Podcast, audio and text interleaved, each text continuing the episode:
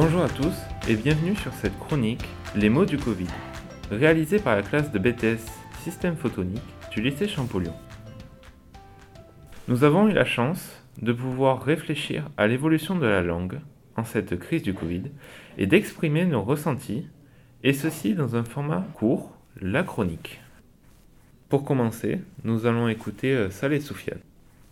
Aujourd'hui, nous allons parler du dépistage. À notre âge, car nous ne sommes plus au Moyen Âge. Tout d'abord dans les sports, que ce soit le foot, basket, MMA et plein d'autres sports. Chaque sportif doit se faire dépister. Même ceux qui font de l'équitation et de la natation. Attention, le port du masque est obligatoire, même un oubli pourrait te faire passer devant le purgatoire. Dépister, c'est découvrir la piste du gibier. Le dépistage, terme médical, consiste à découvrir la piste d'une maladie, à en repérer les indices. Pour atteindre ce but, aujourd'hui on a surtout recours Au test. test, test, micro-test. En Chine, ils se font tester par voie anale. Ils veulent nous la mettre à l'envers. Encore une fois. Tout devient banal. Ça prouve l'avancée du monde. On marche à reculons.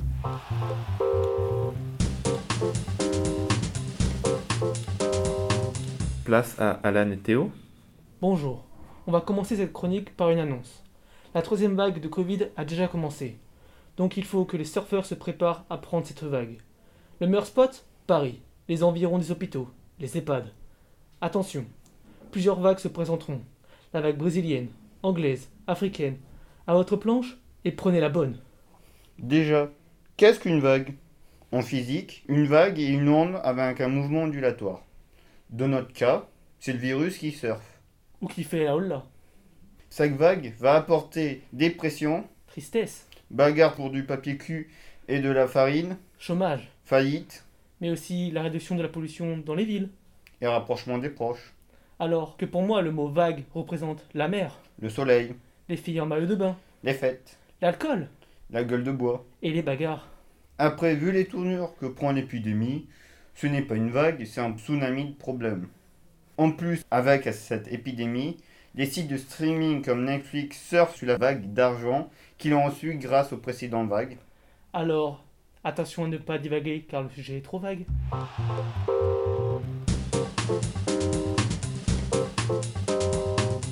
Maintenant, nous allons entendre Abdelhafid et Samir. Le confinement, le confinement, le confinement, le confinement, le confinement. Non, c'est le confinement. Si, ah oui, c'est le confinement. Le matin, le midi, le soir, on entend ce mot tous les jours. Et c'est un thème qui fait rage. Alors il y a des personnes qui acceptent le confinement. Elles se confinent, c'est-à-dire qu'elles acceptent d'être privées de leur liberté fondamentale. Ne plus voir leurs amis, ne plus rencontrer personne, ne plus travailler, ou alors même être licencié. Parce qu'il y a moins d'argent, on supprime des postes. Ça, c'est le confinement. Et on l'accepte parce que sinon on pourrait être responsable de la propagation du virus. Alors il y a des personnes qui refusent tout ça, elles ne mettent pas de masque, elles organisent des fêtes clandestines. Moi, je fais partie de celles qui acceptent, car je veux vraiment faire un effort pour contribuer à freiner le virus et qu'on en finisse. J'accepte la solitude, j'accepte de ne voir personne, j'accepte de combler le vide social par la fréquentation des écrans, même si cela peut me mener à la dépression. Cela a bouleversé nos habitudes et je suis persuadé que le monde va pouvoir rebondir sur cet obstacle. Ne perdez pas patience, transformez-la en persévérance.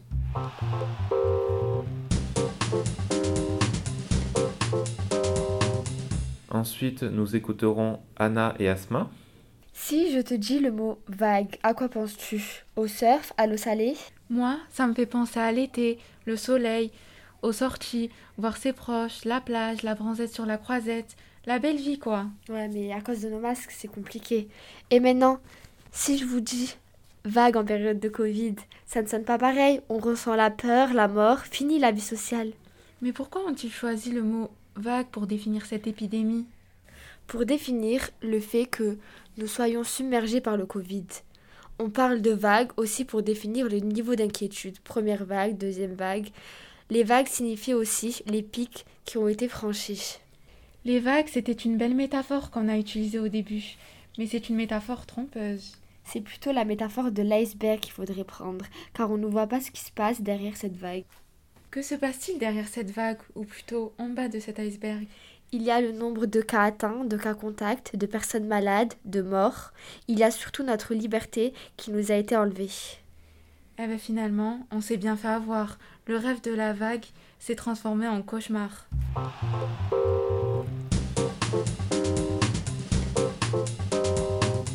Et voici maintenant Georges Semedo. Vague. Un mot qu'on entend beaucoup en ce moment. Première vague, seconde vague, j'en ai marre de les compter. Pareil qu'on est en pleine troisième vague. Alors, voyons les différentes définitions de ce petit mot. Vague, vague, vague. Bref, vague se définit par un soulèvement d'une masse d'eau. Un truc auquel tes parents disaient de faire très attention et que tonton prenait un en pleine figure, te disait Maman, je ne veux plus jamais retourner à la plage. Mais du haut de tes six ans, tu retourné et t'avais toujours plus envie d'affronter cette fameuse vague. Alors que là, cette vague actuelle, t'as 20 ans, t'es submergé, tout cool, tu n'en peux plus, t'as envie de te noyer. Non. Oh, réveille-toi, je sais que t'as envie de remonter à la surface, d'émerger et d'y croire. T'en laisses pas contre cette vague. Vague, vague. Relax, je te comprends, c'est normal.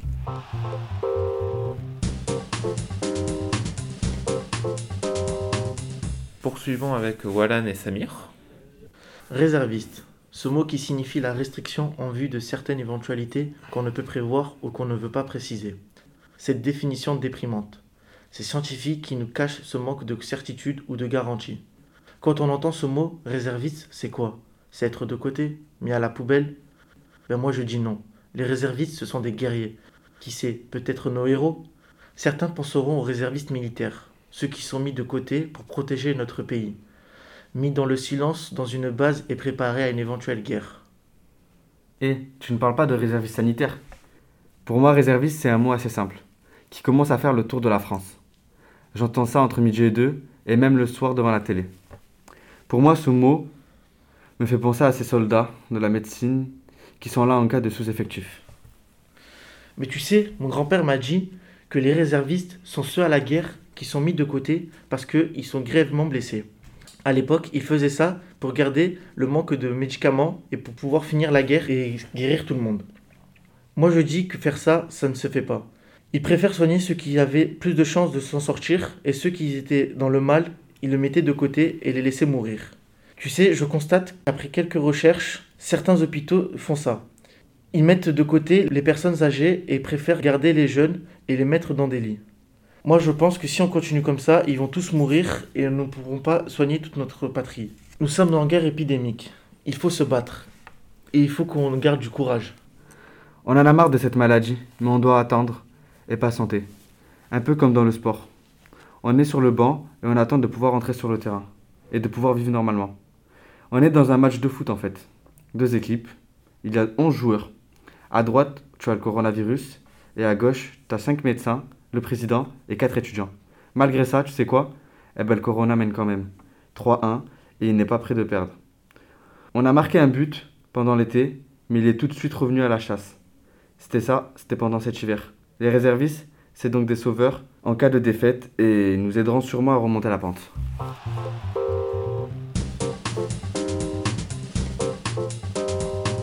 Maintenant, voici Quentin et Lucas.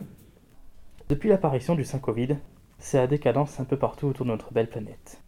Des couvre-feux à 21h, puis 20h et finalement 18h. Pourquoi pas un couvre-feu de minuit à minuit, histoire d'être un peu plus dans le roleplay. Je me rappelle bien de ce début mars 2020, un peu avant le premier confinement du nom.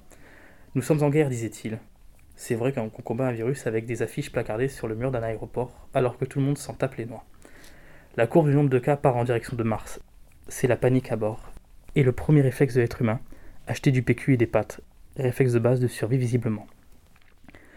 Deux mois après, nous voilà libérés, délivrés. Le 5 Covid est toujours chez les ch'tis, alors que nous, dans le sud, on sabre le pastis.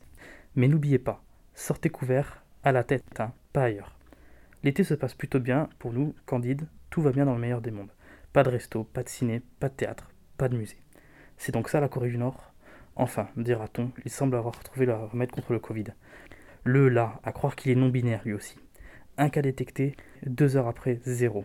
Le porteur et son hôte ont disparu, sûrement l'œuvre du Saint-Esprit. En France, la situation semble être, euh, comment dire, en roue libre. Les autres pays de l'Union européenne se préparent à la bagarre. Nous, on ne colle plus des affiches. Tout de même, on a évolué, on ouvre les fenêtres.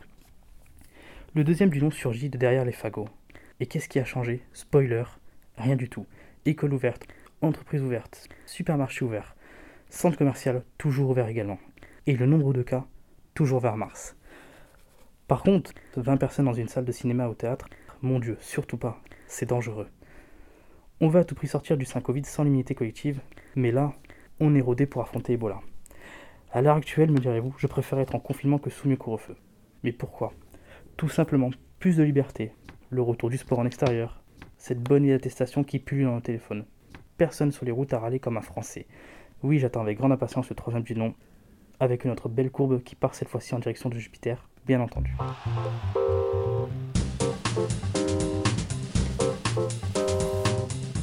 Ensuite, Sadji Youssef.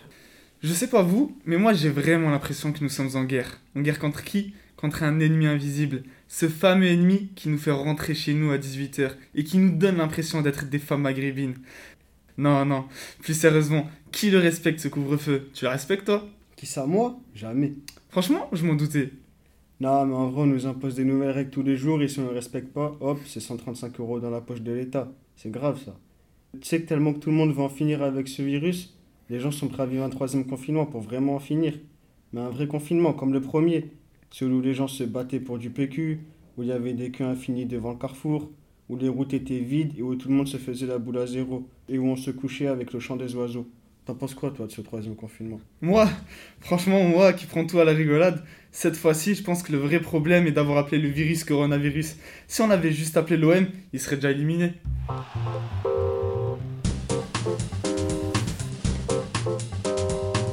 Place à Mohamed maintenant? Elle m'a privé de sortie, de soirée entre potes. Dès que j'essaie de l'oublier, elle revient de Bretagne encore plus forte. Possessive et jalouse, elle m'a même masqué. Pour le coup, elle est charmante, elle les fait tous tomber.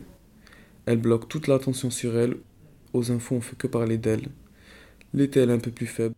Je peux un peu respirer. Je veux la quitter. En ce moment, j'ai rencontré quelqu'un d'autre. Elle est mignonne et sympa. Elle s'appelle AstraZeneca.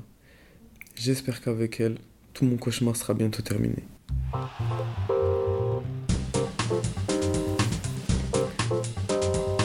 Nous allons ensuite écouter Zara et Oriane. Selon une étude, 65% des Français désirent un confinement dur, comme en mars dernier, mais sont contre la fermeture des commerces. Ils veulent un confinement, mais pas les restrictions qui vont avec. Toute la logique des Français. Hein. Oh là là, ce peuple, qui s'est révélé sportif du jour au lendemain. Bien sûr, ça n'a duré que deux mois. Entre ceux qui courent du lundi au lundi et ceux qui achètent 800 kilos de pâtes et de PQ, on aura tout vu. C'est sûr que pour certains, le confinement était une torture, tandis que d'autres vivaient leur meilleure vie. Rien faire de la journée, si ce n'est que dormir et manger. Quel plaisir Comment refuser une si belle proposition du gouvernement? Ah, en parlant du gouvernement, le ministre Blanquet qui revient tous les deux jours pour nous dire d'ouvrir une quatrième fenêtre dans les salles de classe. Eh oui, il est connu que la Covid sorte quand il voit des fenêtres ouvertes. Soi-disant, les mesures sanitaires sont suffisamment renforcées, comme si un masque et une fenêtre ouverte nous immunisaient. Entre les étudiants qui décrochent et se plaignent des cours en distanciel et les lycéens qui souhaitent être en distanciel, la situation est assez compliquée. Pas étonnant que Macron ne se montre plus, surtout depuis qu'il a fermé les restaurants. On ne le revoit plus. Coup dur pour les restaurants qui sont passés à l'oubli depuis maintenant trois mois. Faudrait-il vraiment s'étonner qu'il n'y ait plus de restaurants ouverts à la réouverture des restaurants? Petite pensée aux personnes âgées qui sont utilisées comme cobayes pour le vaccin. En effet, il semblerait que plusieurs personnes âgées soient décédées quelques jours après leur vaccination, ce qui a entraîné une polémique à ce sujet. Le vaccin est-il réellement efficace? En espérant que cette crise sanitaire prenne fin pour que l'on puisse retrouver une vie normale.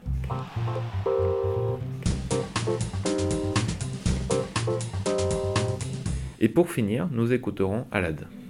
Depuis maintenant un an, le mot quarantaine a contaminé notre vie quotidienne pour désigner le fait d'isoler des personnes potentiellement exposées à la maladie contagieuse, le Covid. Mais la quarantaine, je pense que ce mot signifiait la fin de la jeunesse, ce moment où beaucoup d'années sont derrière nous. Mais qu'est-ce que c'est la quarantaine? L'origine du mot était attestée depuis 1180 et signifiait espace de 40 jours. Il désigne pour les religieux la période de carême pour 40 jours de jeûne complet. Alors que je pensais que c'était le moment où on a accepté sa vie d'adulte et où on a arrêté de sortir en soirée. C'est l'âge d'avoir un boulot, rester chez soi et s'occuper de sa famille et aussi penser à sa retraite. Mais moi, je ne comprends pas. On m'a mis en quarantaine depuis mon retour à l'étranger, alors que j'ai 19 ans, jeune, fort, avec des années de plus. Je ne peux pas connaître la crise de la quarantaine.